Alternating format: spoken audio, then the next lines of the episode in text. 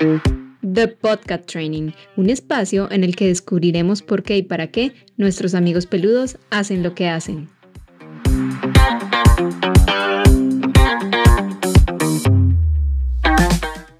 Hola Mari, ¿cómo estás? Hola Hernán, ¿cómo estás? ¿Todo bien? Bueno, eh, después de unos días que paramos las grabaciones por, por problemas, temas personales, eh, arrancamos con la temporada 2, el episodio 1. Eh, va a ser distinto a lo que veníamos haciendo en la temporada 1, así que me encantaría que les expliques a los oyentes de qué va esta temporada, que qué mejor que vos para explicar este tipo de cosas. Claro que sí, bienvenidas, bienvenidos, bienvenidas, bienvenidos a todos. Eh, nuevamente un capítulo más de nuestro podcast. como dice Hernán, esta temporada quisimos hacerla diferente. Eh, la idea es hablar sobre varios temas muy interesantes eh, para muchos desde nuestra experiencia y obviamente desde lo que hacemos desde el análisis funcional del comportamiento, cómo lo, cómo lo aplicamos, qué nos ha pasado, contar como anécdotas eh, en nuestras, pues que nos ha pasado en nuestras consultas, perdón.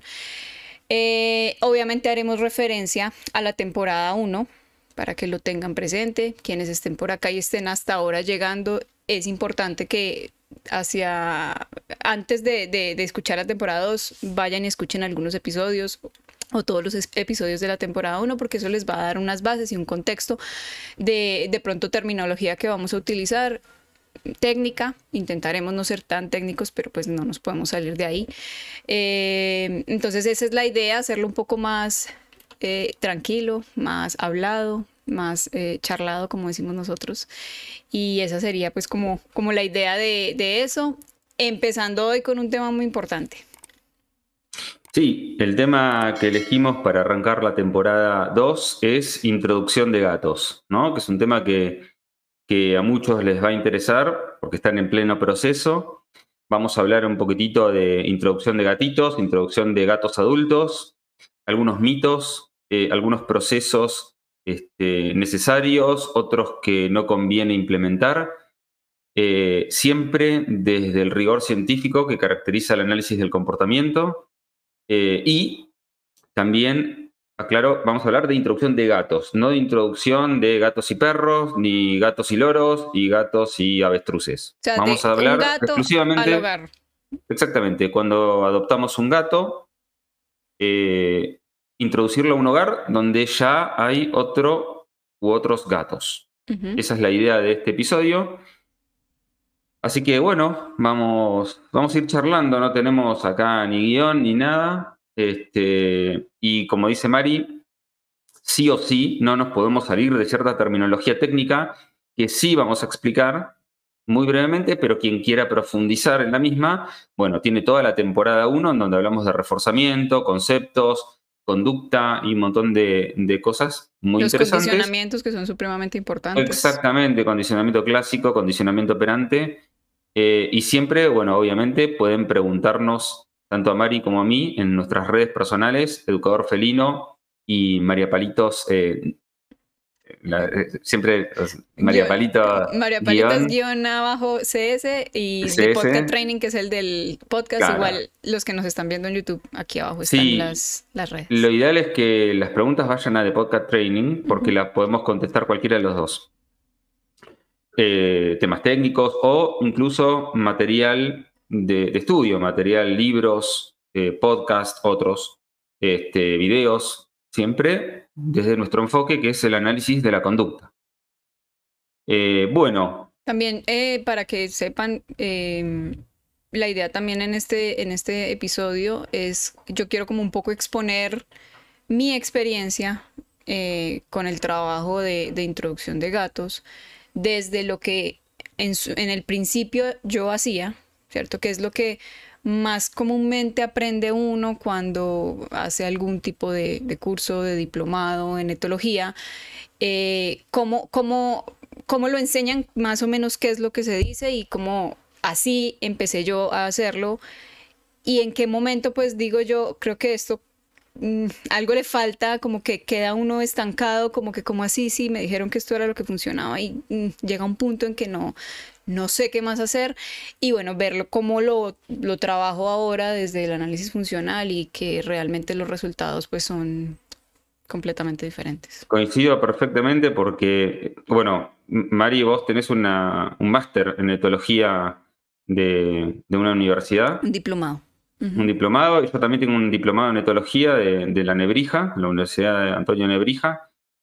Y claro, cuando uno arranca cursos, diplomados o lo que sea, arranca con temas muy etológicos. Y, aclaro algo, ¿qué es la etología? ¿no?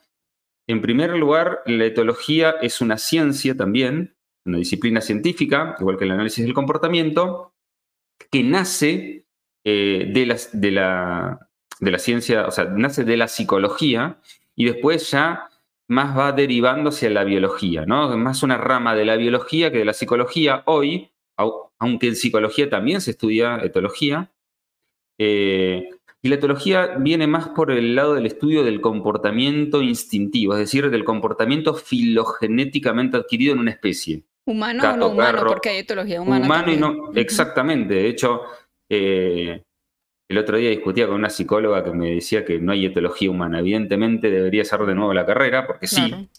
Eh, de hecho, se estudia en psicología del desarrollo, psicología, bueno, hay, un montón de, ram, de, materias en la carrera en donde la etología está, está ahí a, flor de piel. Y la etología animal no humana eh, va más por el lado del, de, la observación y el, y el estudio del comportamiento filogenéticamente adquiere patrones de, fijos de acción, eh, bueno, instintos, bueno, un montón de, esos temas. Que el animal en su naturaleza, en su... claro, en, su hábitat natural y como eh, patrones propios de la especie, conducta sexual, conducta de, ¿cómo se llama?, de búsqueda de pareja, alimentación, todo lo que tiene que ver con el, comportamiento propio de esa especie. El análisis del comportamiento, eh, si bien tiene en cuenta todo eso, por supuesto, eh, viene más del, área de la psicología científica, concretamente conductista, conductismo radical más que nada, aunque hay otros conductismos, eh, y se encarga, como dijimos en, uno de los capítulos, ¿no? del, estudio del comportamiento, pero más ontogenético, es decir, adquirido, aprendido, de lo que es aprendizaje, ¿no? Eh, así que e, esas son las grandes divisiones. Ambos son disciplinas científicas, solo que uno proviene de la biología, instinto, y el otro de la psicología, aprendizaje. Y no son totalmente excluyentes, de hecho, pues muchas de esas cosas las utilizamos nosotros en el día a día, en nuestro trabajo. por supuesto, lo que sí suele pasar es que uno escucha hablar a algunos etólogos de condicionamiento clásico, condicionamiento operante, y muchos creen que eso es parte de la etología. Eh, parte de la etología, y no es etología, eso es análisis del comportamiento. Em, dicho esto, a mí me pasó lo mismo que a vos. Claro, uno empieza a aplicar a etología aplicada, ¿no? y, es bastante limitante, sobre todo eh, hablando de gatos domésticos o perros, que son animales que conviven en hábitat totalmente diferentes al, al natural, al un gato salvaje, y que suele suceder que, que están implicados también los tutores, ¿no? El, tema del, humano ahí es muy importante, con lo cual uno trabaja con humanos. Exacto. Y, entonces, eh, en nuestra experiencia, los mejores resultados se han dado aplicando análisis funcional del comportamiento, que para los que no saben, el análisis del comportamiento, el análisis de la conducta es la ciencia, ¿no? La disciplina, lo que se llama psicología conductual. Pero Dentro de esta disciplina tenemos tres pilares, que son el análisis experimental del comportamiento, que es la ciencia básica, de donde surgen todas las experimentaciones que después dan pie a todas las terapias de conducta y todo eso. Está también el, área de la filosofía, ¿no? La filosofía de esta ciencia, que es el conductismo, sobre todo conductismo radical, el de Skinner. Y después tenemos el análisis conductual aplicado, que es la aplicación de tanto la ciencia como la filosofía y el análisis conductual aplicado se puede aplicar a psicología social, a clínica, a deportiva, institucional, educativa, incluso en el entrenamiento animal. Y todas están nucleadas bajo una metodología científica que comparten todas estas patas del área de análisis de la conducta, que también comparten otras disciplinas científicas psicológicas, que no tienen nada que ver, pero que consideran que la metodología del análisis funcional de la conducta es la metodología científica por excelencia para entender las variables de las cuales un comportamiento funciona, es decir, por qué o para qué un animal, humano o no humano, se comporta como se comporta. Y Por eso siempre hacemos referencia a eso. Eh, es importante lo que estás diciendo. También tenemos un episodio en la temporada pasada donde hablamos de qué es conducta, ¿cierto? Entendiendo el comportamiento, la conducta como una relación entre el individuo y el contexto. Ahí vamos entendiendo la forma de análisis eh, pues, de cómo trabajamos nosotros, que es directamente del gato en su contexto, que no es eh, la selva, es una casa en un entorno doméstico con humanos y pues es así como, como así mismo debe analizarse y, entender pues las variables que modulan ese comportamiento. Exactamente, y aparte, también, digamos, hay que entender que em, que cuando uno habla de un tema, comportamiento, en este caso comportamiento felino, también tiene que aclarar o posicionarse en un nivel de análisis, porque yo puedo explicar qué es conducta para el análisis del comportamiento o qué es conducta para el psicoanálisis, que no tiene nada que ver, es diametralmente opuesto al análisis del comportamiento, o qué es conducta para la etología o para, eh, no sé, otros enfoques, la neurobiología, por ejemplo. Entonces, Siempre nosotros hacemos referencia a que todo lo, que decimos acá tiene obviamente un rigor científico, pero la, disciplina científica de la cual nosotros nos basamos y estudiamos y aplicamos es el análisis de la conducta, más precisamente análisis funcional de la conducta. Así que invito a todos los oyentes que revisen los primeros capítulos o toda la temporada 1, que es muy interesante. Y ahora vamos a hablar de distintos temas concernientes a gatos, siempre desde el análisis de la conducta y siempre del rigor científico que eso tiene, ¿no? No, no, no es que inventamos las técnicas. Exacto. Por ejemplo, podríamos empezar hablando de lo que estábamos hablando, pues de la etología, de no conozco nada y quiero un gato. Quiero introducir un gato a mi hogar. ¿Yo qué debería saber para tener un gato en mi casa? O sea, ¿qué, qué, qué, qué es un gato? Explícamelo. ¿Qué es un gato y qué deberíamos considerar antes Como necesidades, exacto. Eh, necesidades muy básicas, ¿no? Eh, Obviamente pues, tenemos que entender que pues, las necesidades básicas, comer, tomar agua, ¿cierto? Eh, entrar a, a hacer sus deposiciones. Es muy importante conocer un poco de la naturaleza del gato pues, para saber qué necesita él, por ejemplo, él o ella.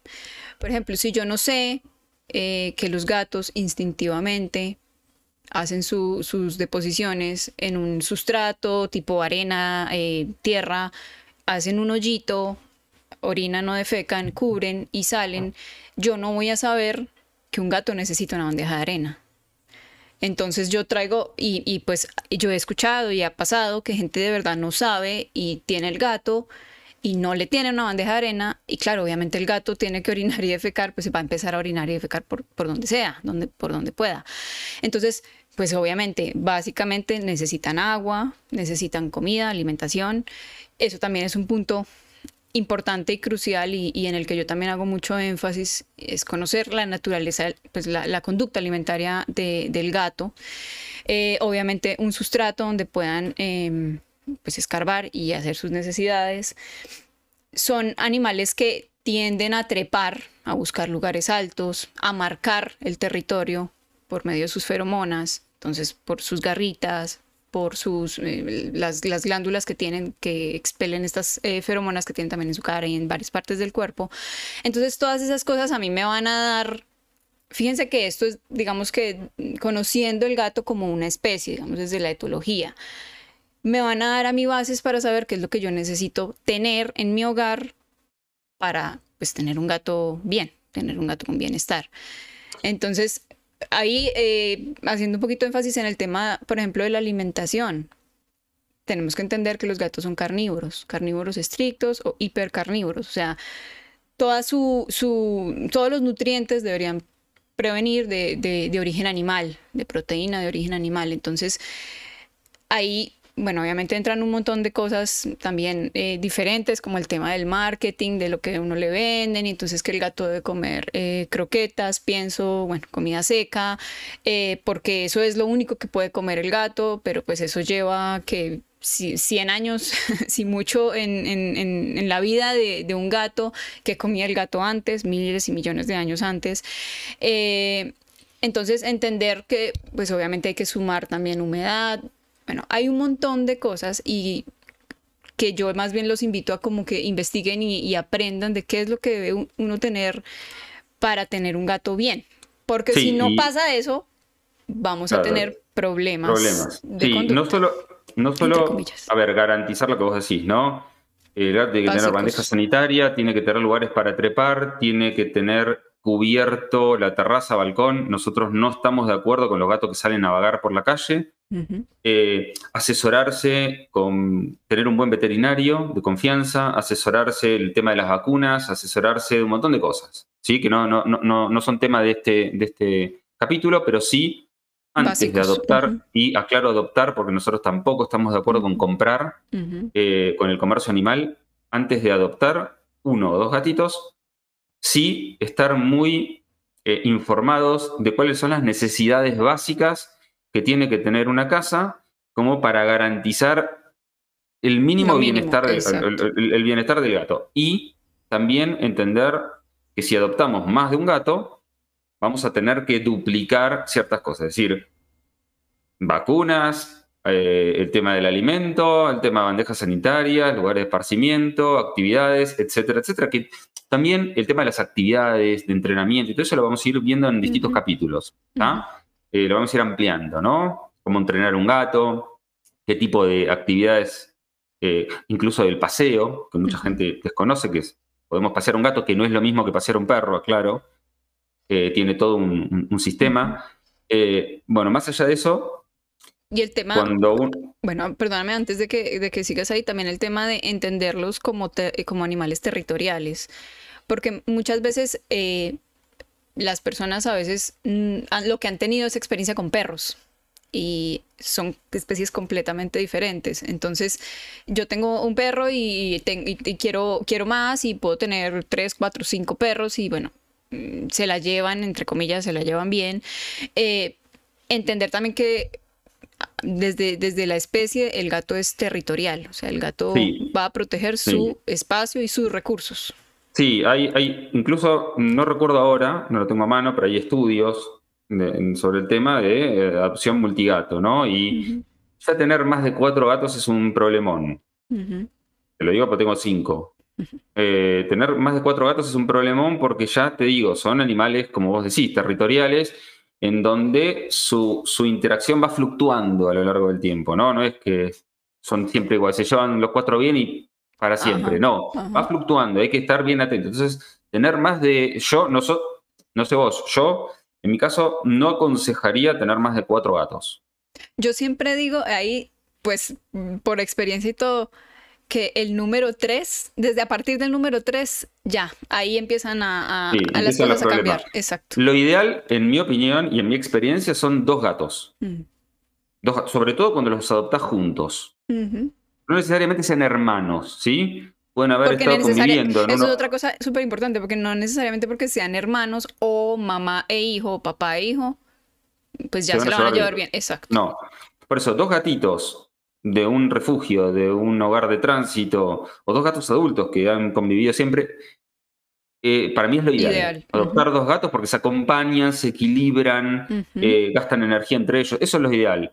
Uno también, bueno, siempre es mejor uno que ninguno, pero ya más de tres ya empezamos a tener eh, que, estar muy atentos a, esa convivencia, cómo se va dando. Y obviamente hay gente que viene a consulta y te dice, bueno, yo tengo, ¿cuántos gatos tenés? Y tengo siete, tengo ocho. Tres perros y un niño en camino. Claro, no, me, me, ha llegado a decir, tengo problemas entre dos gatos que me marcan. ¿Y cuántos gatos tenés? Trece. Bueno, a ver, gente, hablando de, introducción, punto número uno. Una cosa es un refugio, una colonia o un hogar doméstico. Nuestro hogar no es ni una colonia ni un refugio que tiene la capacidad de poder eh, dividir zonas y ir, ir mm, rotando gatos, porque está para eso. Ahora, si nosotros transformamos nuestro hogar en un refugio o en una colonia, vamos a tener montón de problemas. juntar gatos no es rescatarlos. Vamos a hablar de rescate, si te parece bien, en uno de los capítulos. Estoy invitando gente rescatista. Yo rescaté gatos durante años. Eh, también tuve refugio durante años. Entonces, ojo, no tenemos un, hogar, no tenemos un refugio, no es lo mismo. Entonces, juntar, juntar, juntar y uy, se pelean y me marcan y obvio.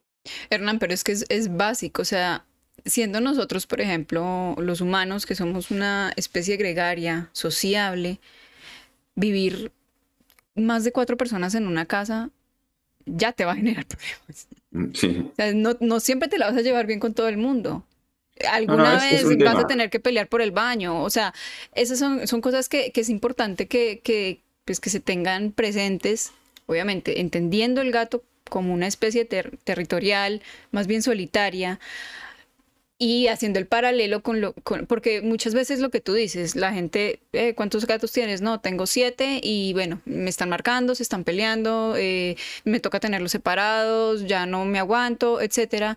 Eh, es como poner a la gente en ese, en ese, en ese papel de ven.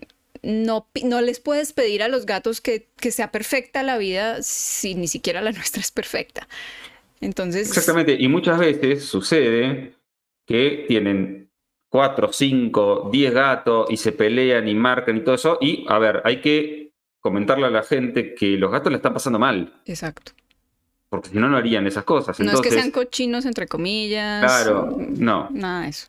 Y muchas veces, la única solución para mejorar el bienestar de esos gatos es separarlos.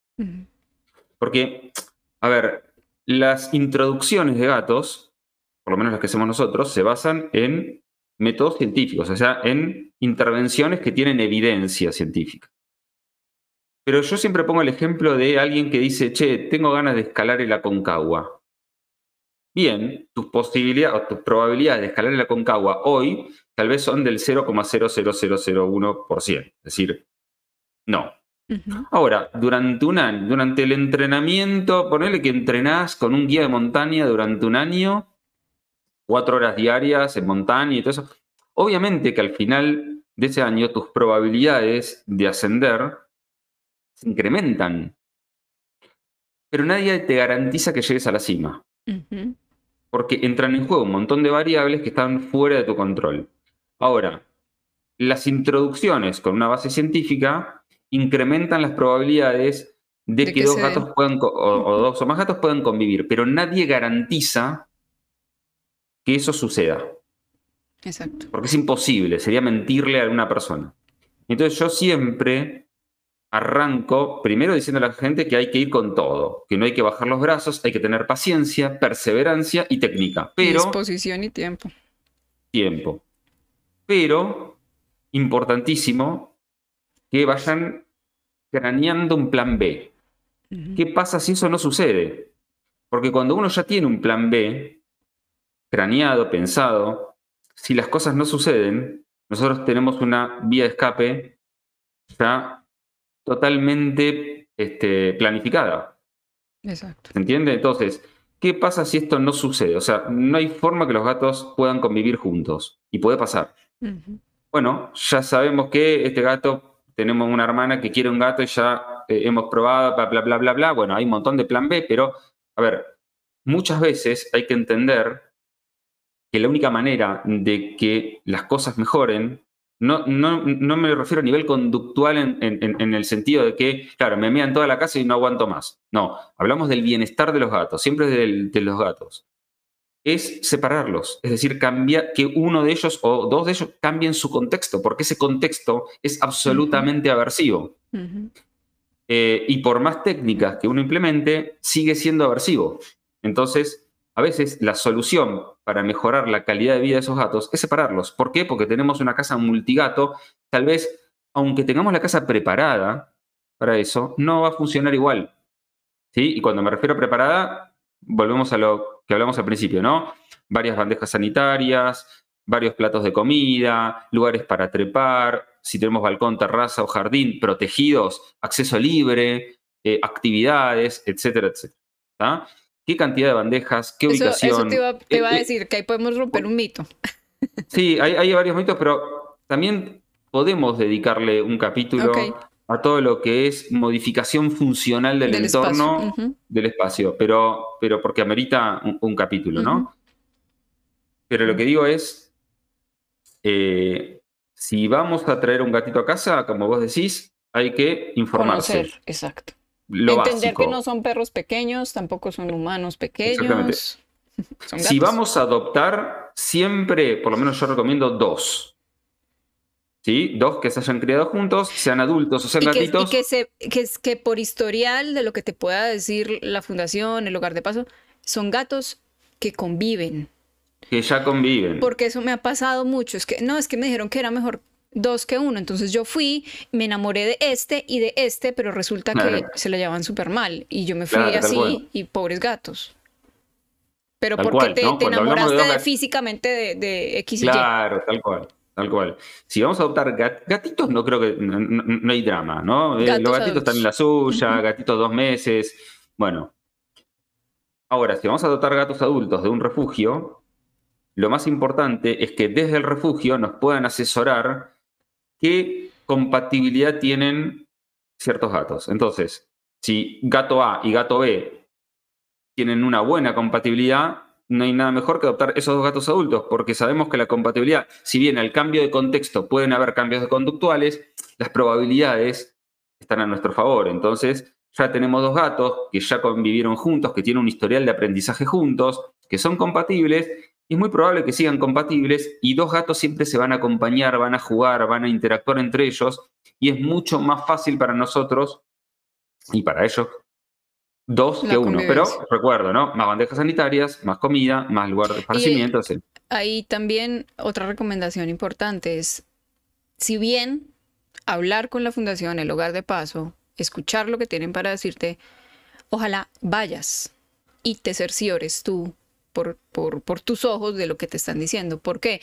Porque también he tenido eh, experiencias donde las fundaciones también se angustian mucho por dar en adopción a los gatos, sobre todo los gatos adultos, eh, por darles un hogar, porque ven que de pronto en ese contexto, por ejemplo, voy a decir gatitos eh, muy temerosos o que vienen y son más bien gaticos ferales, entre comillas, que han llevado ellos, las fundaciones o los hogares de paso han llevado todo un proceso de, de, de habituación a los gatos, de desensibilización, etcétera adoptan ese gato, a la persona, digamos que el adoptante en ese caso que estoy hablando, sabe que el gato es así, bueno, va a trabajar, se va a asesorar, va a ver cómo lo, puede ayudar.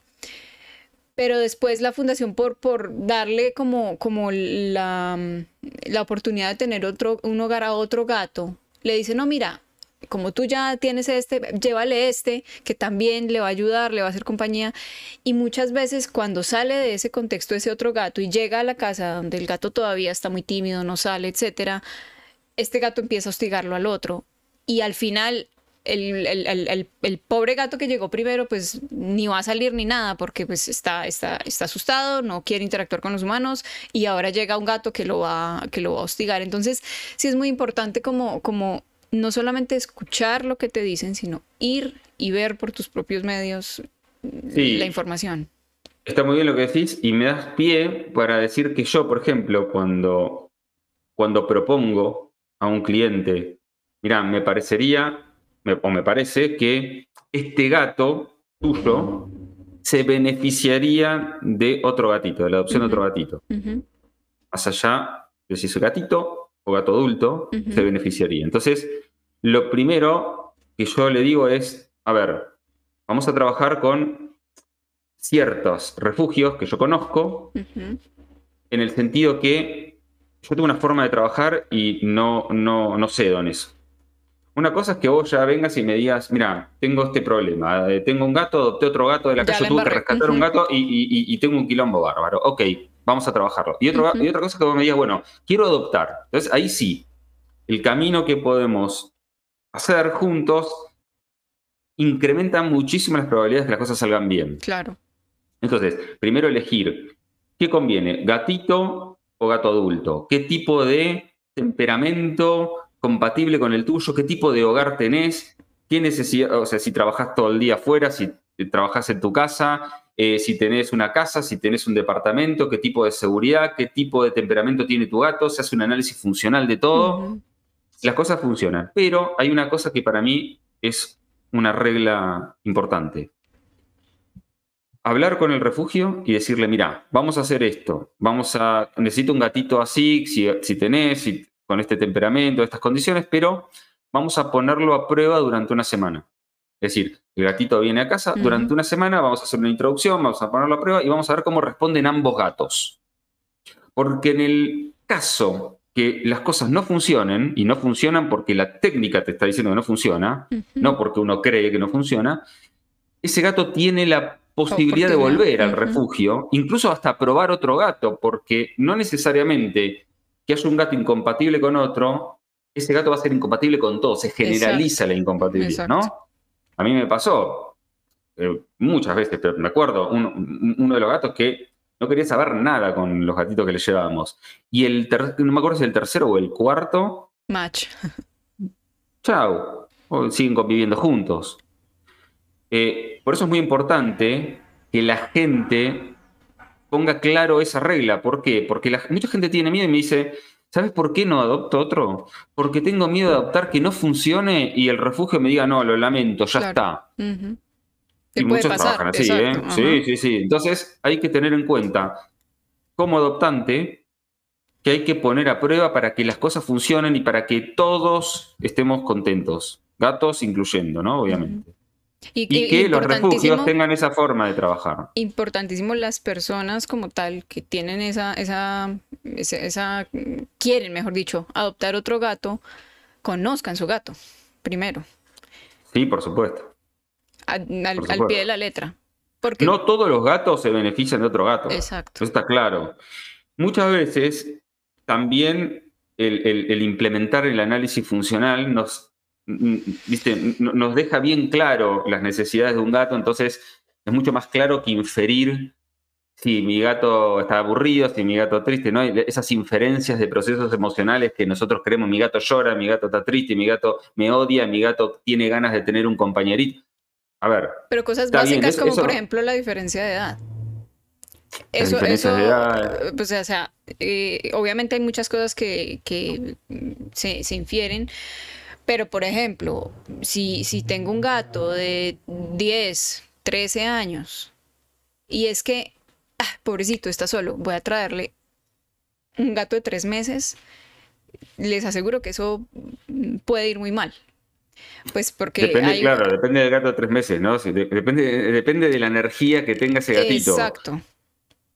Bien, igual, aún así, yo los pongo a prueba porque no sabemos qué tipo de interacción van a tener en ese contexto y esos dos individuos como individuos. Entonces hay que ponerlos a prueba, porque tal vez inferimos que un gato de 13 años no se va a bancar a un gatito que salte por todos lados, y al ponerlos a prueba, sucede que sí. ¿Por qué? Porque ese gatito, eh, en este contexto, diferente al del refugio, tiene otro tipo de comportamiento. Entonces, siempre se, evalúa y se pone a prueba. que em, tampoco te va a garantizar nada porque el gato va a crecer. El gato, va a crecer. Eso, Esas las ventajas, desventajas de gato pequeño con gato adulto, ¿no? Exacto. El gato pequeño, como vos decís, va creciendo, va aprendiendo, va cambiando sus conductas, ajustándose al medio, pero también hay que entender que ese gato va a ir creciendo y se va a ir ajustando a la interacción con un gato en donde ya hay un proceso de aprendizaje. Es decir, cuando el gatito va y le muerde la cola o le juega con la cola al grandote, el grandote le ufa y le da un cachetazo, que nosotros lo tomamos como algo no deseable, a muchas veces es un comportamiento que a largo plazo puede llegar a ser funcional. ¿Por qué? Porque el límite que le pone el gato adulto es lo que le enseña. Le provoca, exactamente, un aprendizaje al gatito y el gatito crece aprendiendo cuándo sí, cuándo no. Exacto. Entonces, cuando uno hace un análisis de comportamiento, yo siempre digo, hay que hacer un análisis molar de la conducta, es decir, a largo plazo, no tan centrarse en lo que está ocurriendo solamente. Porque ahí le podemos cerrar. Lo que está ocurriendo, claro, el gato adulto le bufa, le pega al chiquitito, el chiquitito sale volando y la gente se agarra la cabeza y dice, no, esto no va a funcionar y se preocupa. Y en realidad, cuando vos haces un análisis observacional, molar, es necesario. el gato chiquitito está en la suya, sale volando y después sigue jodiendo, ¿no? Sigue saltando para todos lados pero no intervenir en eso sería un gran problema a largo plazo, porque necesitamos que se den estas contingencias para que se den los aprendizajes, porque si no, no aprenden nada. Entonces, hay que tener en cuenta, ¿no? Ahí me das eh, un poco también eh, pie a hablar de de pronto de, de, cómo yo trabajaba antes y de lo que se conoce ahora y que se escucha mucho, que, es, que es, el protocolo de introducción y lo que sí debe pasar y lo que no debe pasar y qué es lo que significa que un gato y otro se la lleven bien, como por ejemplo que nunca se bufen, que nunca se persigan, que nunca eh, se manoteen y todo ese tipo de cosas que, que, que, al final, y uno lo ve y lo ve en los libros, como un protocolo, como un checklist de haga, haga, haga uno, exacto, haga paso uno, paso dos, paso tres, paso cuatro, y ojo, se bufaron, no, ya, eh, eh, interrumpa, no sé qué. Entonces, eso a la final lo que va a generar son muchos más problemas.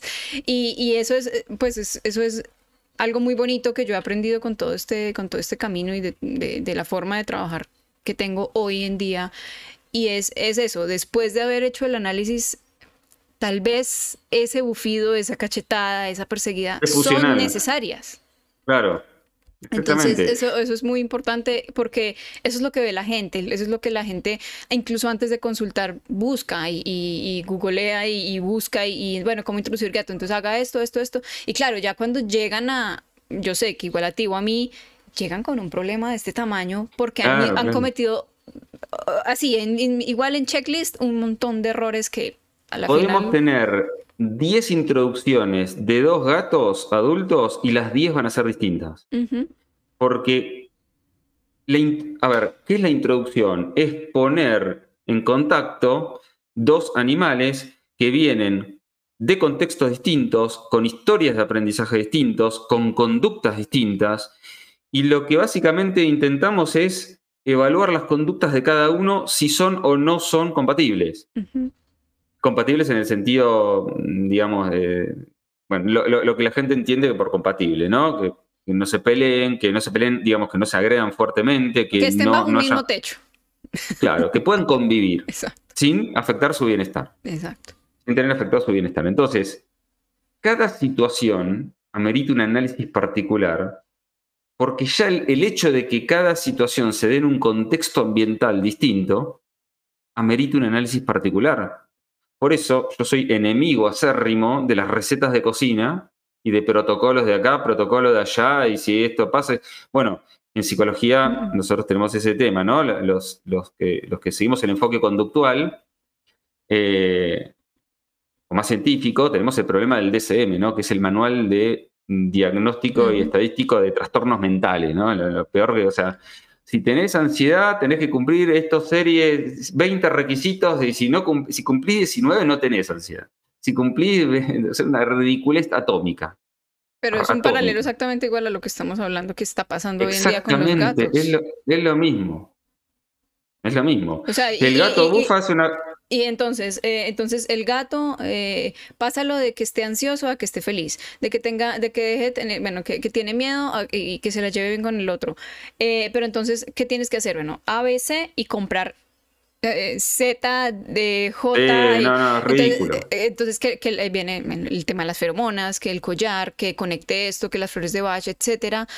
Es como buscando... Y no funciona nada. Y aparte, aparte, como no tienen ningún tipo de evidencia científica, si funciona, habría que evaluar si hay una correlación positiva, eh, lo que llaman tamaño del efecto, notable, para determinar que fue eso lo que funcionó. Porque es como, yo siempre pongo el ejemplo que creo que ya lo pusimos en, la temporada 1 del, del refrío, ¿no?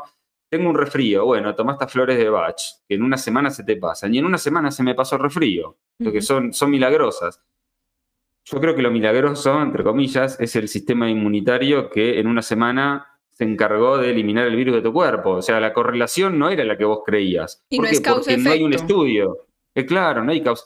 Por eso es muy importante aclarar que cada introducción amerita un análisis particular de eso, de, esa introducción y no protocolos o recetas porque no solo no van a funcionar, sino que podemos empeorar un montón de cosas. Y ojo que, que, hay cuando hablas, antes de que continúes, que cada introducción es diferente, no solamente cada caso es diferente, sino cada introducción entre cada uno de esos gatos. Si tienes siete, la introducción de este gato nuevo va a ser diferente con cada uno de esos siete que tienes. Exactamente, exactamente. Ponele que te habrá pasado y a mí me pasa siempre que eh, tenemos tres gatos y de repente nuestra pareja se vino a vivir a casa con sus dos gatos. sí, con un historial de aprendizaje. No, tenemos cinco al final, con un historial de aprendizaje distinto. Bueno, hay que entender que no es que yo voy a introducir los gatos de, de Martín con los gatos de Fabiana. Tengo que introducir el individuo A hmm. con el individuo A de Fabiana con el individuo B de Fabiana. El A, el B de Martín con el individuo, o sea, son individuos, no grupos. Entonces, la introducción se vuelve mucho más compleja y aparte puede pasar que un gato reaccione mal a dos gatos juntos, pero bien a esos gatos de forma individual. Entonces también hay que evaluar eso, porque un gato puede tener respuestas agresivas hacia dos gatos juntos, pero no cuando los gatos están solos. Entonces hay que tener en cuenta un montón de cosas y no caer en estas recetas en protocolo, que si esto, que los trapitos de con olor, que el vidrio de por medio, que, si el macho es compatible con macho.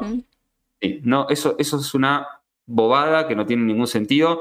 Ahora podemos hablar de los trapitos con olor, del vidrio, de si macho, macho, hembra, hembra, y todas esas pavadas que no tienen ningún sentido, ningún, ninguna evidencia, y se repiten y se repiten, y podemos hablar de esos y otros mitos más. Em, así que eso, es muy importante. La pregunta que te hago, en base a tu experiencia, ¿qué conviene adoptar si tenemos un, gato adulto? ¿Gatito? ¿Gato adulto? ¿O ese mito de que si es hembra se lleva mejor con una hembra y si es macho con un macho, que es una burrada total? No, pues depende, como estábamos diciendo ahorita, depende básicamente de, de ambos individuos sobre todo del gato que ya tienes, pues para saber en tu contexto qué puede llegar a ser más funcional, si un gato bebé, si un gato adulto, con qué características, pues que, porque puede ser un gato bebé, pero eh, bueno, por ejemplo, si yo tengo mi gato adulto y es súper activo, súper, súper activo, le corre, salta, brinca, pues de pronto en ese contexto un bebé que es más activo, pues puede llegar a ser funcional, no necesariamente tiene que ser adulto. Exactamente. O al revés, ¿no? Si tengo un gato muy tranquilo, no, no tan grande, pero tranquilo, ¿viste? y le traemos una dinamita y, ¿viste? Va, a ser... Pero independientemente si es macho o hembra o de qué color sea o de qué raza. Aclaro algo, eso de que tiene que, si es hembra tiene que ser hembra y macho tiene que ser macho, no sé de dónde lo sacaron, pero es una pavada terrible, no tiene nada que ver si es macho, si es hembra, si no tiene que ver mucho el contexto, la historia de aprendizaje de cada gato y el temperamento, pero... y obviamente también el tema de la esterilización. De la pues, esterilización, bueno, si tengo una hembra, si tengo una hembra entera y voy a traer un gato entero, pues... Cuando, hablo, cuando hablamos de incompatibilidad, no vamos a tener un macho entero y ponerlo en un contexto en donde hay una hembra entera o castrada o al revés. Es decir, estamos hablando de... O dos machos enteros. Claro, estamos hablando de gatitos o de gatos adultos ya castrados, pero de la incompatibilidad que se cree que hay eh, por el solo hecho de ser macho y hembra. Es ridículo. No, no, cuando hay una condición de macho entero o hembra entera, y obviamente, ¿no? O, también, o también con el tema de, las razas y los colores, que es que no, es que los gatos naranjas son súper activos. Hablar, no, eso es una pavada también, eh, totalmente, no hay ninguna correlación de absolutamente nada entre eh, los genes que determinan el color del pelo y el comportamiento, que es algo mucho más complejo, una boludez total, que también podríamos hablarlo en un, en un capítulo. Pero yo quiero eh, leerte un estudio sobre eso de machos y hembras, si son o no son compatibles. A ver, te lo leo tal cual, ¿no? Dice así, los gatitos y adultos mayores, es un extracto, ¿no? Que yo hice.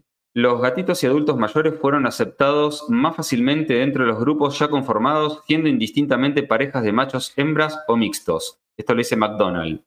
En 1987, bueno, yo voy haciendo las referencias, las citas. El siguiente párrafo de Horowitz, perdón, el siguiente párrafo de Horowitz, Daniel, de 2015, dice, de manual de comportamiento en pequeños animales, de, bueno, después em, podemos poner las referencias eh, a esto, ¿no? En el libro, de donde lo saqué. Dice, los miembros de una colonia o de un grupo familiar muestran variaciones individuales sustanciales en lo que se refiere a la sociabilidad y a la selección de individuos con los cuales establecer vínculos. El sexo no importa en este tipo de acercamientos. Esto lo dice Zoom, 1998. Ya se trate de machos o de hembras, algunos tienen niveles de interacción alto, mientras que otros niveles bajos. Sarah Head, eh, Head en el capítulo 21 sobre agresividad felina del mismo libro aclara, la agresión entre machos no castrados y hembras es verdaderamente escasa, pero de ocurrir, la diferencia de sexo en numerosas observaciones no ha tenido relevancia. Es decir, que, que se lleven bien o se lleven mal, para decirlo de una forma fácil, no tiene nada que ver con si son hembras o son machos, tiene que ver con, vuelvo a repetir, contexto, historia de aprendizaje, temperamento, eh, tipo de contingencias en el momento, un montón de situaciones que se van dando, pero que el hecho de que sea macho, hembra, de una raza, de otra, o de pelo naranja o pelo negro, no tiene absolutamente nada de que ver. Eso está, está, bueno aclararlo porque muchos me han dicho, no, porque yo leí por ahí que si tengo un macho tiene que ser un machito, si es hembra tiene que ser una hembrita.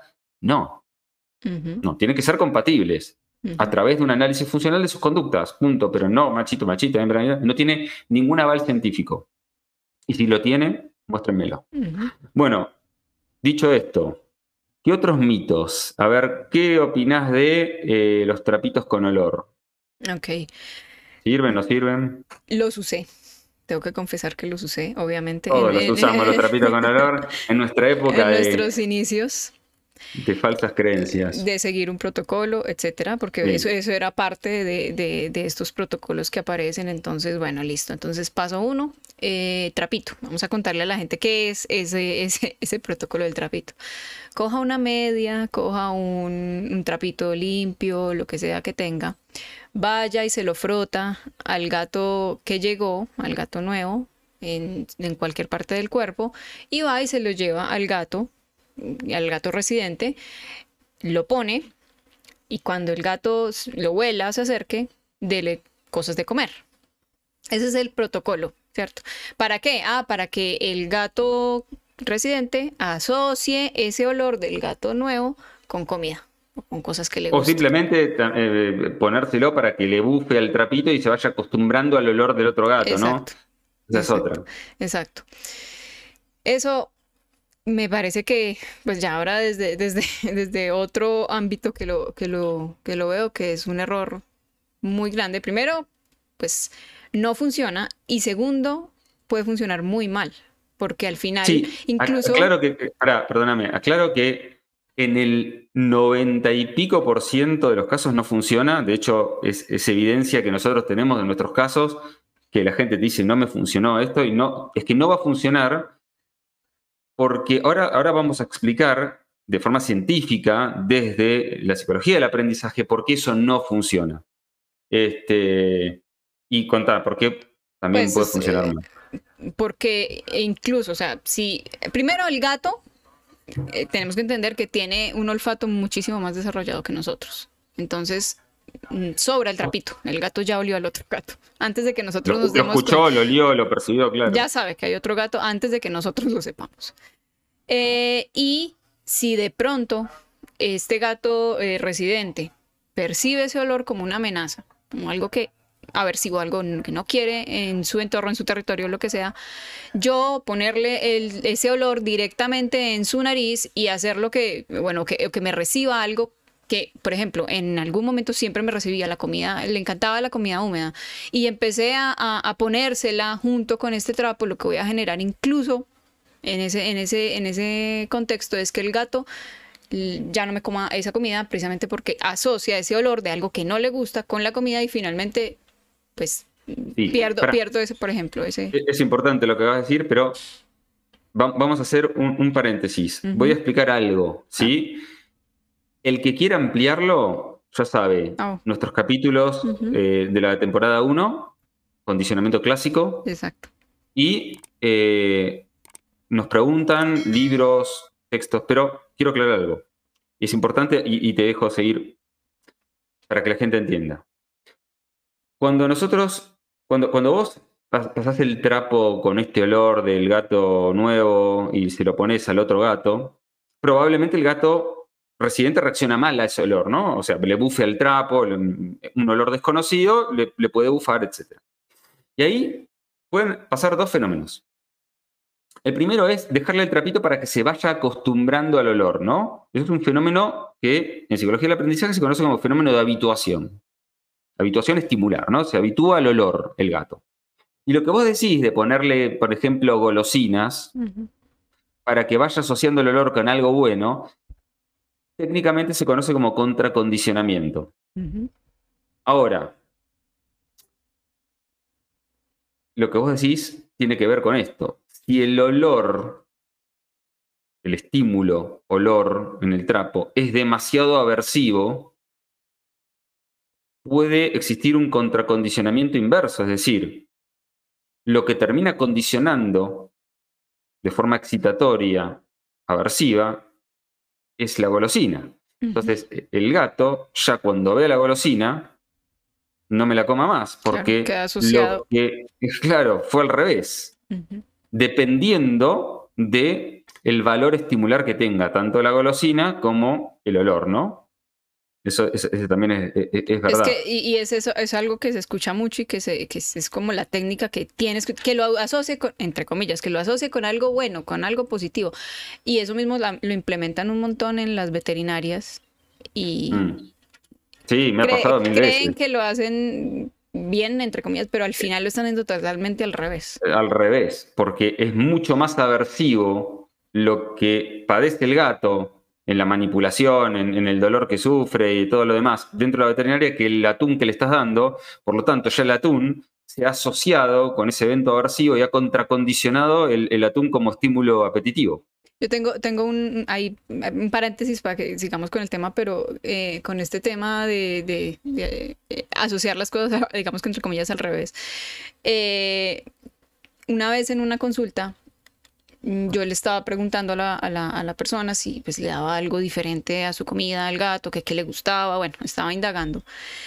Eh, y me dijo, no, yo eh, en algún momento, estos, los tubitos estos de los de la cremita esta que a muchos gatos, entre comillas, les gusta. Que, en tu país se llama churu. Eh, no, es que eso, eso es eh, de Indonesia, creo. O sea, así se llama. Eh, la marca es Inaba y el churu es como se ah. llama. Pero ya hay varias. o ah, sea, digamos que esa es la marca. No quería decir marcas, pero bueno.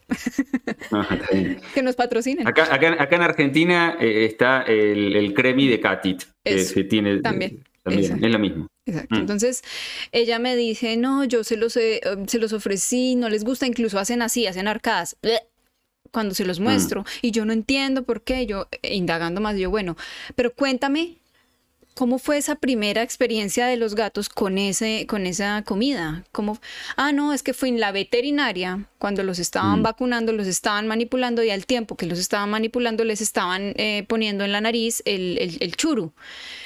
Claro, yo le dije, claro, ahí tienes la respuesta. Ahí está, en la historia de aprendizaje está la respuesta. Exacto. Entonces, claro, ella, lo entendió y se rió, pero, pero sí, claro. Ya el gato huele el churro y le dan ganas de vomitar, o sea, quedó totalmente asociado a Han condicionado el olor de ese producto que nunca... A ver, que encima hay que entender que si ese producto se le da por primera vez en esas condiciones, es más fácil de condicionar de forma aversiva que si ha tenido una historia de aprendizaje previa, ¿no?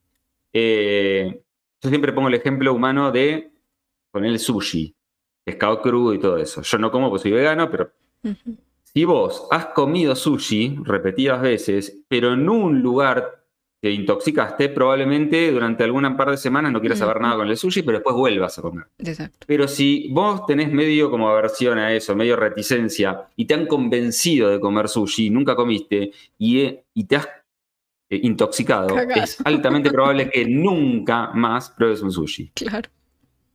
Eh, bueno, con respecto al, a los fenómenos, al trapito, con olor, la media con olor, voy a comentar por qué no funcionan. Eh, ponele que le dejamos un trapito con olor y el gato le bufa, le doy y, poco a poco se va acostumbrando al trapito, ¿no? Un fenómeno de habituación estimular. O como vos decís, le vas dando churu, churu, golosina, golosina y bueno, y va perdiendo, digamos, función este, aversiva ese, ese estímulo. Que puede ser por habituación incluso, ¿no? No necesariamente, un contracondicionamiento. Exacto, exacto. Pero aún así el gato le deja de bufar al trapito. ¿Eso significa que cuando pongamos a los dos gatos juntos, porque el gato le dejó de, se habituó al olor del gato nuevo, va a generalizarlo al gato nuevo? La respuesta es no. Eso no existe. Eso no pasa ningún tipo de evidencia. La evidencia, que se estudia muy bien en psicología del aprendizaje, sugiere totalmente lo contrario. La habituación es específica del estímulo habituado. ¿Qué significa esto? Que este gato dejó de bufarle al olor del trapito, un conjunto estimular. De ese trapo, porque puedes cambiar el trapo y claro, de ese trapo. Y sin embargo, cuando lo pones frente al gato, se mata. Si lo pones directamente, se matan. Y si lo pones a través de una barrera física, se bufan igual. ¿Por qué? Porque el gato aprendió que ese estímulo compuesto de trapito más olor no era peligroso, no era relevante, por lo tanto, al principio sensibilizó de bufar y después fue bajando la curva, habituación. Ahora, la habituación no se generaliza. Es más fácil de generalizar la sensibilización a un estímulo que la habituación, por lo tanto, es un tema de supervivencia, ¿no? Es un tema filogenético también. Por lo tanto, no tiene ningún sentido. Perdiste el tiempo. perdiste el tiempo. No tiene ni ningún sentido porque vos lo que tenés que hacer desde el principio, bajo supervisión de un profesional, es poner en contacto a los gatos. No digo contacto directo para que se maten, ¿no? Pero poner en contacto lo máximo que se pueda, estímulo con estímulo. Es decir, yo quiero que mi gato introducir a, este gato nuevo a mi otro gato. Ok. A gato en conjunto, o sea, gato todo. No, no vas a, desintegrar el gato en olores, en pelos. No, el gato. Directamente evaluar cómo funcionan estos gatos con ciertos, eh, ciertas técnicas. No es así, no, digo que los pongan juntos y se maten, ¿eh? Nada de trapitos. ¿Qué pasa con el vidrio? ¿Qué pasa con los gatos que se ven a través de un vidrio? Lo mismo, no es recomendable. ¿Por qué? Porque si un gato quiere liquidar, matar al otro a través del vidrio, lo único que logramos es que cada vez que lo vea, intente, no pueda y se frustre. Se vaya frustrando y puede incluso la motivación. haber agresión redirigida. También. Aparte, el vidrio lo que hace es provocar en el gato otro tipo de aprendizaje, ¿no? Que eh, eh, ya es un tema un poquito más técnico, no sé si meterme o no, y es del condicionamiento operante o del condicionamiento clásico, hablamos de una inhibición eh, de, ciertas respuestas. O sea, el gato aprende que como está el vidrio no puede hacer nada, entonces, digamos, retiene o suprime su conducta.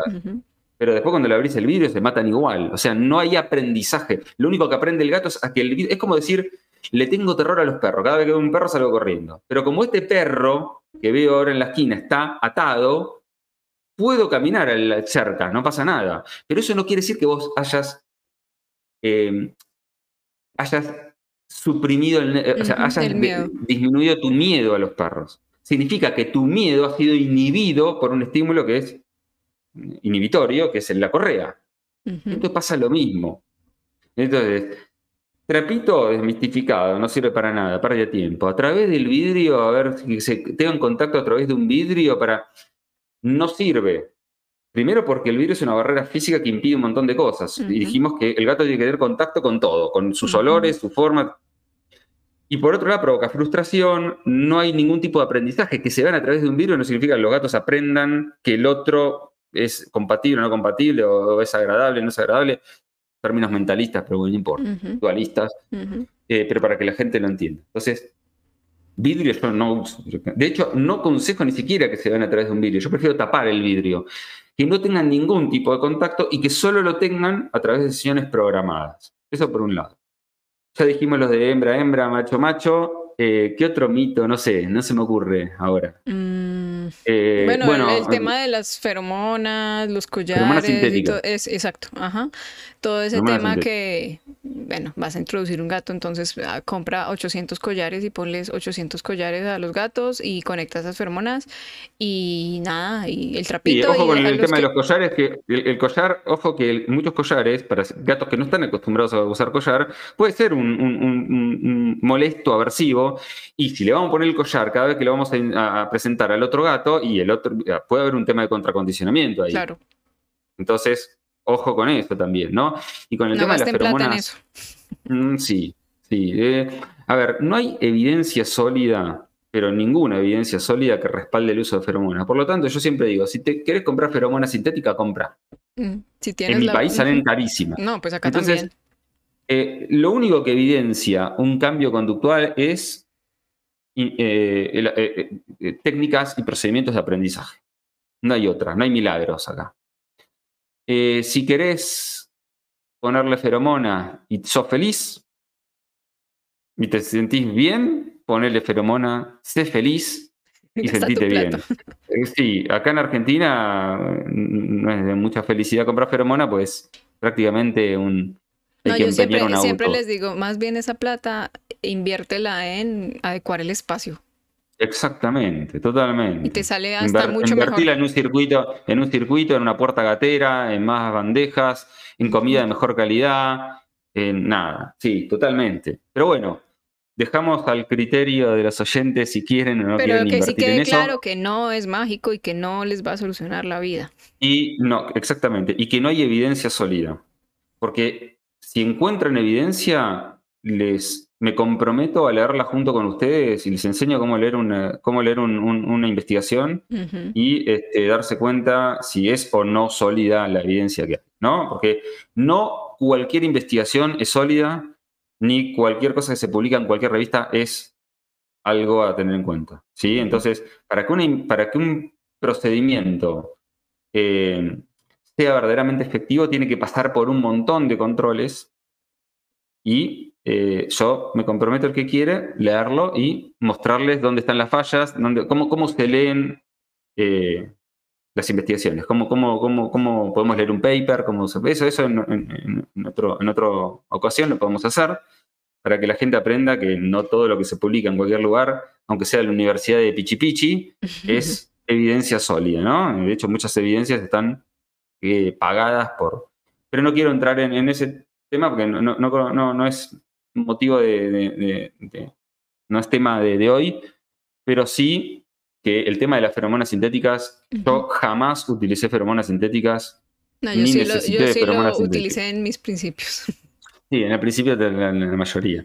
Yo ni siquiera, porque acá es- la verdad que son tan prohibitivas que no, Sí, es claro. imposible. Bueno, hablamos de trapitos, vidrios y demás. Y también, ¿qué pasa con los platitos de comida detrás de la puerta y todo eso? Sí, ese es otro paso de este protocolo. Entonces, debes, tienes la puerta cerrada, vas poniendo comida a cada lado de la puerta, al gato que llega y al otro, los otros gatos afuera, y la vas poniendo lejos y cada vez más cerca. Entonces, los gatos deben comer la comida, y si comen la comida es signo de que se la están llevando bien. Me haces reír con tu cara porque, bueno, sí, yo también me río Claro, porque o yo sea, también yo lo utilicé, lo Es, siento, es sí, me como, es confieso. como pensar que porque sos de Tauro vas a tener... pre- o sea, es- es- es- es- yo escucho, claro, y, y- y me causa risa, ¿no? No, Pero pues es bueno. como si me, está- me van a presentar a mí a alguien y yo me estoy tomando aquí un café delicioso a este Claro, lado y al claro. otro lado de la puerta está la otra persona también haciendo. Claro, sí, sí. No. sí. En todo caso, más que café, no sé, un trago más, más, Eso, algo, Más- algo con eso, más con más representativo. valor, sí, más apetitivo. Pero bueno, ¿por qué es una pavada eso? Pues básicamente igual, estás perdiendo el tiempo, como, lo, cosas, como pero- lo del trapito. O sea, pues puede pasar lo mismo y ha pasado que se condicione el- la comida, incluso eh, por el- los sonidos, el olor, porque incluso el, el otro gato puede lanzarse contra la puerta y asustar a, a uno o al otro. Pero pues básicamente no, por lo mismo, porque no Es que, está, no está eso- eso viendo muy- físicamente el estímulo al que queremos Claro. intro- pues, Igual eso introducir. es mucho más difícil que ocurra. O sea, lo, lo que- lo que va a ocurrir Es que muy probablemente es que, el gato siga comiendo porque la comida ya se ha asociado con otras situaciones, es decir, eh, la comida se transforma en un estímulo que no se va a asociar con el otro gato. Mm. Eh, y que los gatos sigan comiendo, tal vez más reticentes a comer cerca de la puerta donde hay otro gato, pero terminan con hambre y terminan por comer. Y eso no garantiza absolutamente nada, primero, ningún tipo de contracondicionamiento. Y segundo, que cuando abras la puerta se van a matar igual. ¿Por qué? Porque le estamos dando la comida que ha sido previamente asociada con otras situaciones, es un, estímulo incondicionado, por lo tanto, cuando hay hambre, el gato va a comer. Y se asociarán muchas cosas que están pasando alrededor del gato en, el, en ese momento, no lo que está pasando a través de la puerta. Exactamente, no tiene ningún tipo de sentido. Es como si a mí me dijesen, bueno, te voy a regalar 500 dólares toda la semana y después me digan, bueno, ahora los 500 dólares te los voy a regalar si te haces determinado. Y yo te voy a decir, no, para, si me los venías a regalar. Yo, o sea, e, e, es un operante lo que estoy diciendo, es un condicionamiento operante, pero no, es distinto a lo que estamos diciendo. Pero eh, lo que voy diciendo es, ¿qué te señala a vos que poniendo su plato de comida de un lado y del otro, eh, con una puerta en el medio, porque el gato coma al lado de la puerta, va a interpretar o va a aprender que el otro gato no es peligroso y va a terminar teniendo otro tipo, va a cambiar su comportamiento. Mm. Nada, nada de nada, no existes. Mm. No pierdan el tiempo con esa pavada. Y, por otro lado, quiero hablar de algo que sí es más serio, que lo escuché muchas veces y me parece muy serio, porque eso sí puede no solo afectar la introducción a futuro, sino afectar el bienestar de los gatos y, y empeorar toda la situación, que es utilizar transportadoras como sistemas de introducción. También. Pero yo lo, vi, corral no, no vi, pero sí transportadoras. Mm. Es decir, meter al gato nuevo, adulto, no gatito, que no es lo mismo, adulto, dentro de la transportadora y dejar que los otros gatos de, la casa boyen alrededor de la transportadora o directamente mm. los dos gatos dentro de la transportadora enfrentados. Eso es terrible, mm. un terrible consejo. ¿Sí? Eh, Imagínense un gato que es rescatado, sale de un refugio, de un entorno que no conoce, pasa a otro entorno que no conoce y de repente lo dejan adentro de una transportadora donde no tiene control sobre escape o evitación y alrededor hay otro gato bufándole, pegándole a la transportadora. Esta introducción va a buen puerto o a mal mm. puerto? No. Pobre gato. Desastre, desastre. ¿Sí? Muy probablemente ese pobre gato, dentro de la transportadora, termina en un estado de indefensión aprendida. Creo que, la indefensión aprendida la hemos tocado en uno de los capítulos. no me mm, acuerdo no estoy muy bien. Segura. La indefensión aprendida es un estado ¿sí? psicológico. Eh, les, les, este, les, sugiero a los oyentes eh, de leer sobre indefensión aprendida de un psicólogo llamado Martín Seligman. Creo que en la década del 60 hizo sus investigaciones con perros eh, los motivo a los oyentes a investigar por su cuenta de qué se trata la indefensión aprendida, quién fue Seligman, cómo, cómo, cómo eran los experimentos, que hoy no creo que se puedan hacer, mm. bastante este, controversiales a nivel ético, pero bueno, eh, dieron pie a toda este, a esta investigación sobre indefensión aprendida. La indefensión aprendida es cuando el organismo, sometido a una estimulación aversiva constante, en donde no puede hacer nada por evitarla o escapar de esa, de esa estimulación, pierde el control de, su comportamiento y se entrega, como un zombie, se entrega eh, en un estado de estrés absoluto. Bueno, es una entrega, no es que el organismo se habituó a esos estímulos, sino que se entregó. Y ya lo que Por lo tanto, lo reventaste en todo sentido, porque a nivel fisiológico un desastre, hiciste, eh, le disparaste de, respuesta de estrés, bueno, pero a nivel conductual, a nivel de aprendizaje, ese organismo, gato, perro, humano, que aprendió que no tiene control sobre lo que le sucede, va a generalizar el aprendizaje, esto está evidenciado, a otras situaciones en donde tampoco va a reaccionar ni a estímulos apetitivos, ni a estímulos... O sea, lo convertiste en un zombie. Pero puede llegar a pasar que en algún momento ese gato reaccione y cuando menos te lo esperas se maten con el otro gato. O sea, no aconsejamos pero bajo ningún aspecto, quien recomienda este tipo de introducciones en su vida agarró un libro de psicología del aprendizaje. Mm. Y las he visto mucho. Y he visto que la, la hacen y la recomiendan. Sí, en su vida agarraron, yo les encomiendo agarrar un libro de psicología del aprendizaje, psicología científica, y pónganse a leer, muchachos, porque están haciendo las cosas mal. ¿sí? Y vuelvo a repetir, lean a Seligman, lean eh, los experimentos que hizo Seligman. Vuelvo a repetir, creo que en la década del 60, no, tengo acá la información, creo que el 67 hizo los experimentos con perros, léanlos, aprendan de qué se trata la indefensión aprendida y van a ver que es una burrada y es terrible someter a los gatos a este tipo de introducciones donde no les proveemos situaciones de evitación o escape. ¿sí? Eh, fundamental.